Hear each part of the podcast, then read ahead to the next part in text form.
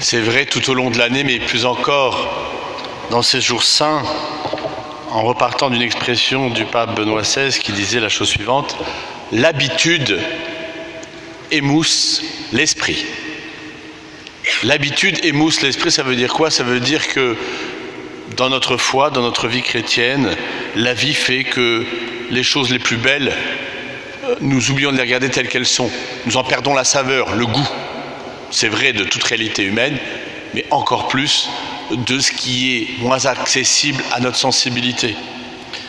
Et si l'Église, depuis des siècles, euh, nous invite à travers ces liturgies très particulières qui changent, à travers des rites, tout à l'heure nous viendrons embrasser la croix, il y a eu la prostration tout à l'heure, nous avons écouté ce long récit de la Passion, c'est comme pour que tout notre être, notre esprit, notre corps, notre âme, nous soyons à l'écoute de ce que Dieu veut nous dire. Et qu'est-ce qui nous est dit aujourd'hui? Qu'est-ce qui nous est rappelé? C'est-à-dire pour éveiller notre mémoire. Même si vous voyez ce long récit de la passion et n'ayons pas de culpabilité, c'est long, on ne peut pas tout entendre, on ne peut pas tout écouter, on ne se souviendra pas de tout. Mais il y a une chose fondamentale sur laquelle il faut revenir, parce que c'est le cœur de notre foi. Ce que nous sommes en train de célébrer, ce que nous sommes en train de rappeler, c'est que Dieu, Dieu, le créateur du ciel et de la terre. Lui que les juifs pendant des siècles n'osaient même pas nommer tellement il était grand, tellement il est grand, il est le tout, le tout autre. Dieu qui a créé le ciel et la terre. Et qui fait que si je suis en vie aujourd'hui, c'est lui qui m'a créé, c'est lui qui me tient dans l'existence. C'est Dieu.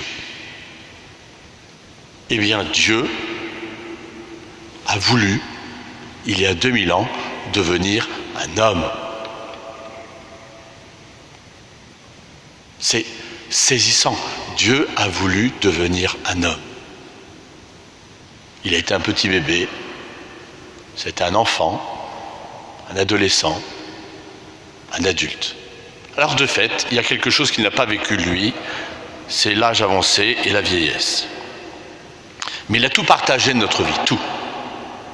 Et le Verbe s'est fait chair. Dieu s'est fait homme pour nous sauver. Dieu aurait pu nous sauver de bien de manières. Quand Adam et Ève coupent le lien avec Dieu, Dieu dans sa grandeur aurait pu, je dirais, en un instant, en un claquement de moi, bref, autant d'expressions pour dire que Dieu aurait pu effacer immédiatement cette faute, cette offense, cette désobéissance. Mais ça aurait été se renier. Pourquoi? Parce que Dieu nous a créés à son image, dans l'amour et librement. Cette fameuse liberté que nous chérissons mais que nous subissons aussi. Cette liberté qui nous fait que nous tournons vers le bien, mais qui fait aussi que nous éloignons du bien. Cette liberté, Dieu ne veut pas la renier. C'était vrai qu'Adam et Ève, c'est vrai que chaque homme qui arrive sur la face de cette terre. Et donc, mystérieusement, l'invention de Dieu, c'est de nous sauver en nous donnant son Fils. C'est-à-dire, eh bien, puisque vous avez, alors que je vous aime d'un amour infini, puisque vous avez abîmé, puisque vous êtes coupé de moi, je vais vivre avec vous, au milieu de vous, et vous montrer le chemin. Mais je vous obligerai à rien. Parce que ça, ce n'est pas la manière de Dieu. Parce que Dieu est amour. Et l'amour, c'est une interdépendance, c'est un don, c'est un recevoir. Et donc, c'est le mystère de dire, quand on dit je, je crois en Dieu le Père Tout-Puissant, ce n'est pas une puissance pharaonique. C'est une puissance d'amour, c'est-à-dire une puissance qui se dessaisit. C'est une puissance qui fait qu'on se fait totalement dépendant. Oui, ça va contre toute logique humaine. Et donc, comme le dit aujourd'hui l'auteur de l'Épître aux Hébreux, Jésus a appris l'obéissance. L'obéissance, c'est-à-dire à écouter.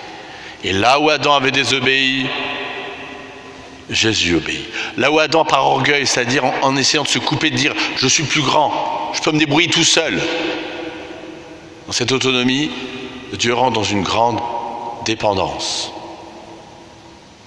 Et donc, voyez, si nous voyons le Fils de Dieu, l'humanité de Jésus, comme le plus beau cadeau que Dieu a fait à l'humanité, mais un cadeau que là encore, les hommes ont saccagé en le crucifiant.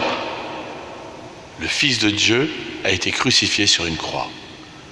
Mais on vous dit, mais c'est quoi cette relation morbide entre un fils et son père?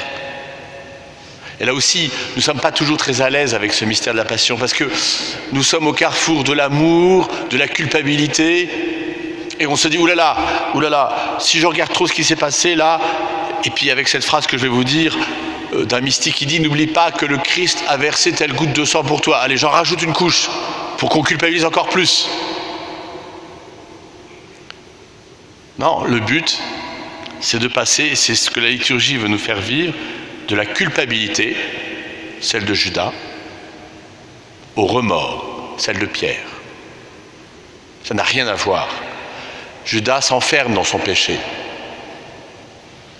parce qu'il a une vision de Dieu qui est encore très négative, finalement très culpabilisante. Dieu m'aimera si je fais le bien, mais si je fais le mal, Dieu ne peut plus m'aimer, c'est pas possible. Il raisonne à la manière humaine. Pierre aussi a cette tentation après son reniement. Mais mystérieusement, Pierre, dans sa liberté, dans son amour de Jésus, veut croire à quelque chose de plus grand. C'est ce qu'il fera en revenant vers le Christ. Et qui passera des remords à la morsure, hein, des remords à la miséricorde au fait que le Christ nous a pris par son cœur et porte notre misère. Et donc, ce que l'Église nous invite à vivre ce soir, ce que le Seigneur attend de nous, c'est pas que nous prouvions que nous l'aimions, c'est que nous laissions toucher par cet amour qui a été jusqu'au bout. Il a fait ça pour moi. Vous voyez, dans notre vie, trop souvent, on a l'impression qu'il faut faire des efforts pour que Dieu nous aime. Il faut remettre les choses à l'endroit. Dieu nous aime jusqu'au bout, toujours et toujours et toujours, quoi que nous fassions.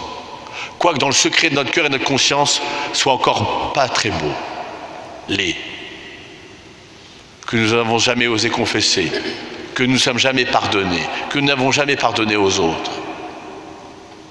Et pourtant, lui, le Seigneur, dans son amour infini, veut nous conduire, veut nous pousser à nous ouvrir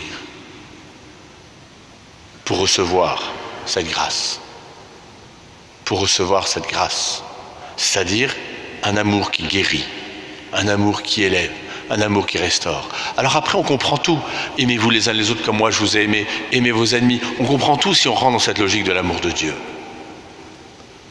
Oui, c'est fou. Et d'ailleurs, c'est pour ça que Saint Paul dira, nous, nous prêchons un Christ crucifié. Scandale pour les juifs, folie pour les païens. Oui, notre manière d'aimer, si nous apprenons à aimer comme Dieu, devrait être folle. Il y a une folie dans la manière d'aimer. Et c'est ce que nous montrent les saints. Et c'est ce que nous faisons nous aussi, petitement, quelquefois de manière très invisible, mais bien réellement, pour apprendre. Alors que dans cette passion, dans cette litanie, dans cette prière litanique, que tout à l'heure, en nous approchant de la croix, que lorsque nous embrassions cette croix tout à l'heure, laissons-nous toucher, non pas pour dire, tu vois Seigneur, j'ai fait ça de bien, non. Mais laissons-nous toucher par cet amour qui était jusqu'au bout, sans aucun mérite de notre part. Sans aucun mérite de notre part. L'amour de Dieu est gratuit. La seule chose que Dieu attend de nous, c'est que nous ouvrions notre cœur à cette gratuité. Amen.